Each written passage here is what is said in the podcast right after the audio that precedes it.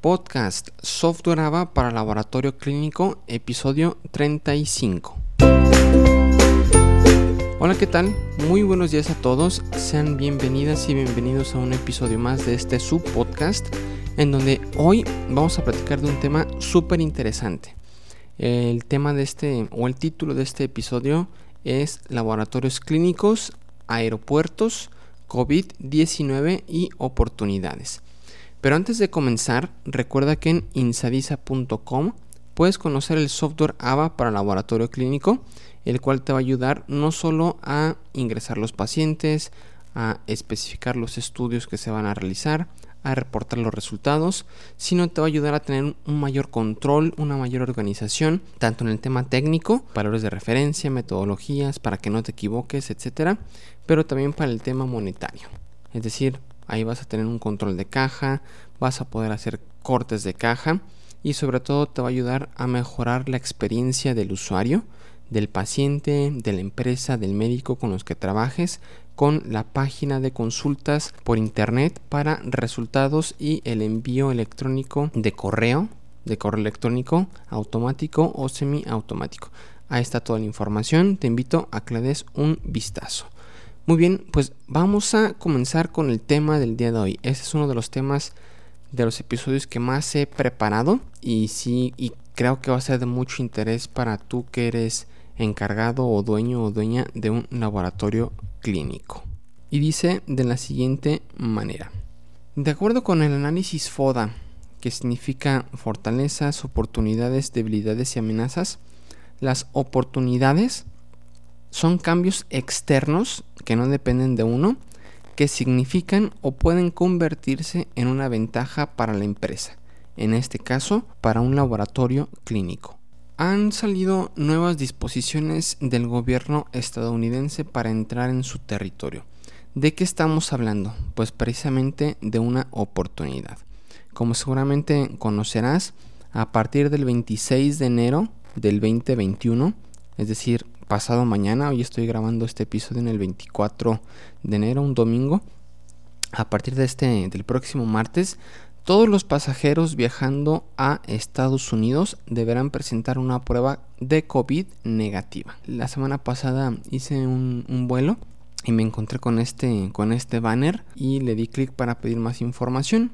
La aerolínea era Volaris y mencionaba Volaris, eh, si tienes un vuelo hacia Estados Unidos a partir del 26 de enero, deberás presentar la siguiente información o documentación a la aerolínea. 1. Punto número 1. Comprobante digital o impreso de prueba viral de COVID-19 negativa, ya sea PCR o antígeno, realizada dentro de los tres días previos a la salida de tu vuelo. Punto número 2 si te recuperas del virus hace más de tres meses, Shockey de los CDC, Centros para el Control y la Prevención de Enfermedades de Estados Unidos, por las siglas en inglés, dice que deberás volver a realizarte la prueba y comprobar que el resultado es negativo antes de que se te permita abordar. Es decir, si tú no te has enfermado de COVID, tienes que presentar al aeropuerto un informe de resultados con la prueba negativa, ya sea que te la hayas hecho por PCR o por antígeno, dentro de los tres días previos a la salida de tu vuelo. Si en otro caso, si te dio COVID en, en septiembre del año, del año pasado y ya te recuperaste, de cualquier forma deberás de volver a realizarte la prueba y comprobar que el resultado es negativo. ¿Sale? Punto número 3. Si te recuperaste de COVID-19 en los últimos tres meses, en lugar de la prueba negativa, deberás presentar la prueba con resultado positivo y una carta de un médico certificado o un funcionario de salud pública que indique que estás recuperado y autorizado para viajar. El resultado positivo de, una prueba y la carta de que puedes viajar se denominan documentación de recuperación. Punto número 4 una declaración firmada donde indiques que cuentas con una prueba de COVID negativa o te has recuperado de la enfermedad y estás autorizado para viajar. Por lo general, el formato lo puedes solicitar en tu aerolínea. Aquí pues básicamente es un, un documento donde se explica toda esta normativa y que tú estás de acuerdo y que, y que no y que estás diciendo la verdad con los documentos que presentas. Punto número 5. Para los pasajeros de 2 a 17 años de edad, sus padres o tutores deberán llenar y firmar la declaración. Siguiente punto. Estos requisitos aplican para todos los pasajeros a partir de 2 años de edad, incluyendo ciudadanos y residentes estadounidenses. Último punto. En caso de que no se presente una prueba con resultado negativo o la documentación de recuperación, no se permitirá el abordaje. Interesante, ¿no? Y nos pasamos a la siguiente sección, requisitos para presentar una prueba válida negativa. Según la página de Viva Aerobús, otra aerolínea aquí de México, la documentación del resultado de la prueba debe incluir información que, punto número uno, identifique a la persona, ah, es decir, pues que venga el nombre completo de la persona. Punto número dos, fecha en que se tomó la muestra. Esto se refiere a la fecha de toma. La mayoría de los informes, si no es que todos, los informes de resultados de un laboratorio clínico viene indicado la fecha de toma. Punto número 3 y tipo de prueba, ya sea PCR o prueba de antígenos. Por lo general esto viene especificado en la metodología y el tipo de muestra.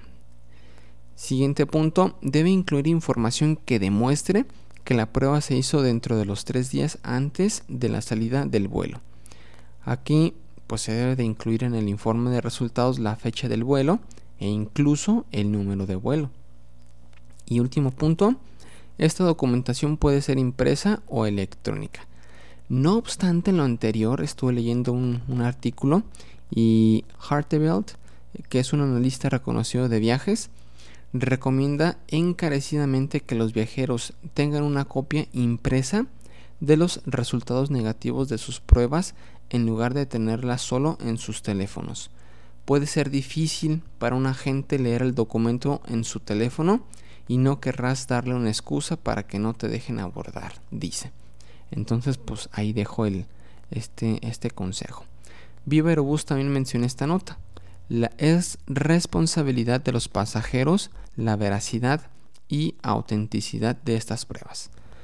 Ya sé que, bueno, me ha tocado ver algunos casos en que en que los, estos documentos son, son falsificados, los editan, es un PDF y los editan. Si es positivo le ponen negativo, si es negativo le ponen positivo para los fines que la persona busque, pero aquí pues es, responsabilidad pues de, de, los propios pasajeros que no modifiquen y que el documento que presenten sea auténtico. Si no pues este pues van a tener muchos problemas si son identificados. Muy bien, escenarios.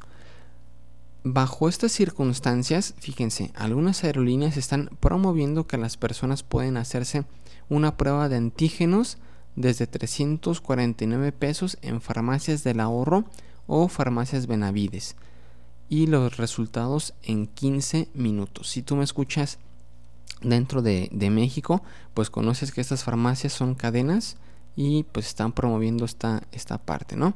Si, no, si muchas personas también me escuchan fuera de México, hagan de cuenta que estas farmacias son farmacias de cadena que te encuentras en varios puntos de la ciudad. Eh, pero yo creo que en donde tú me escuches también deben de existir farmacias de cadena, de franquicias.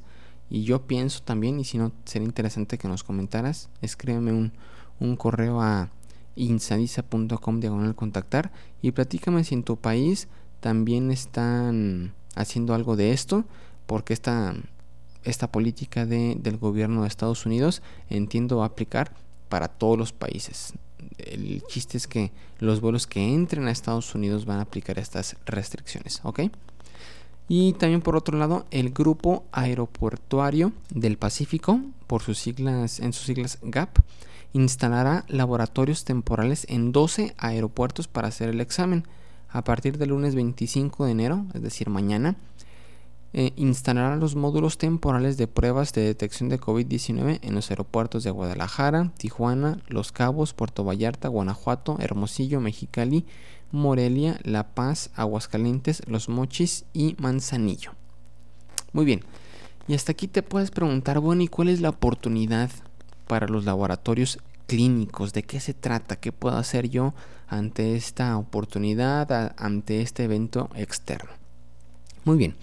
Como dice Jeff Bezos, el fundador de Amazon, no debemos estar obsesionados con la competencia, a ver qué está haciendo, a ver qué está haciendo las aerolíneas que van a poner el módulos de, vacunación en sus propios aeropuertos o las farmacias que ya también están eh, ofreciendo las pruebas de antígenos. No debemos enfocarnos en, el, en la competencia, sino debemos obsesionarnos en satisfacer a nuestro cliente, en este caso, la persona que va a viajar.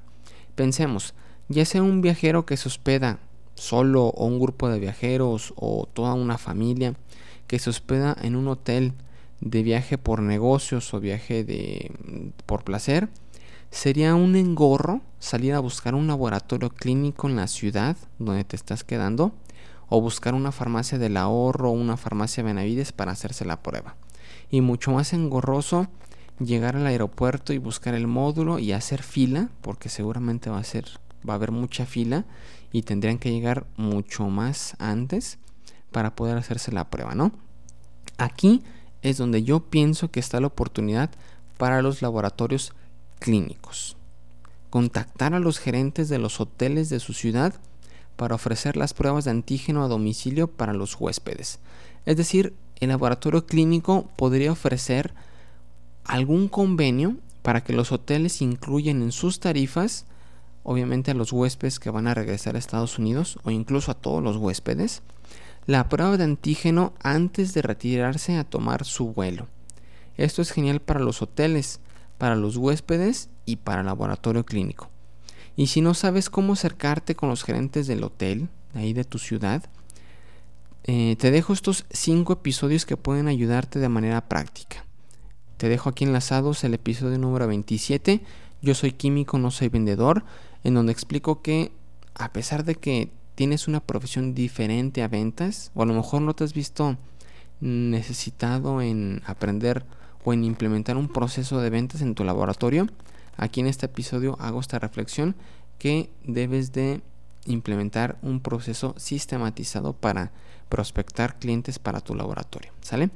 Te dejo también enlazado el episodio 29 primer contacto y guion de ventas para un laboratorio clínico. Aquí explico paso a paso ¿Qué es lo que debes de hacer cuando en la primer llamada para, para cuando contactes al gerente de ventas o a alguien del hotel que se encargue de estos temas? ¿Qué decir? ¿Cómo decirlo? ¿Qué esperar? Etcétera. ¿Sale? Episodio número 30 también te lo dejo aquí. Tips para laboratorios clínicos durante la entrevista de ventas con médicos y empresas.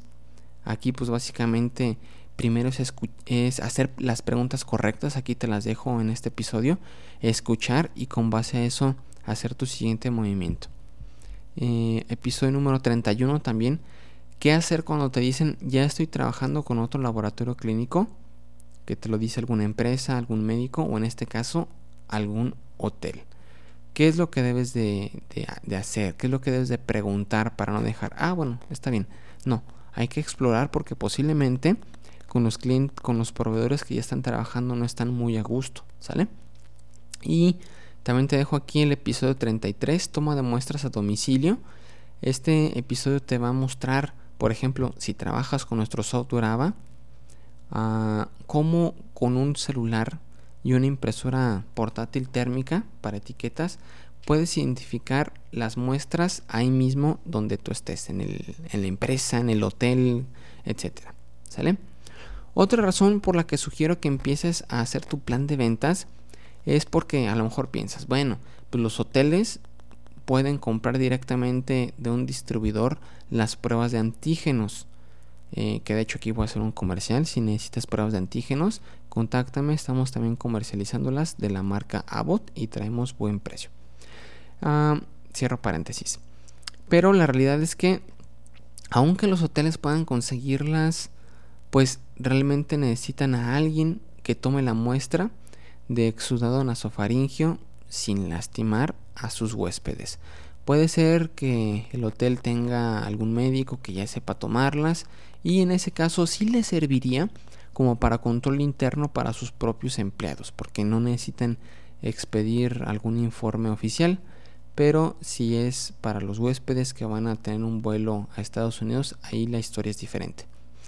Eh, también recordemos que en México existe la norma oficial mexicana NOM 007 para la organización y funcionamiento de los laboratorios clínicos, cuyo objeto es establecer las especificaciones que se deben satisfacer para la organización y funcionamiento de los laboratorios clínicos. Y esta norma es observancia obligatoria para los, laboratorios clínicos. Y en la cuarta sección se especifica que los laboratorios clínicos deben contar con un responsable sanitario, que ya bien sea un, químico con un currículum orientado al, laboratorio clínico o un médico patólogo. ¿Sale?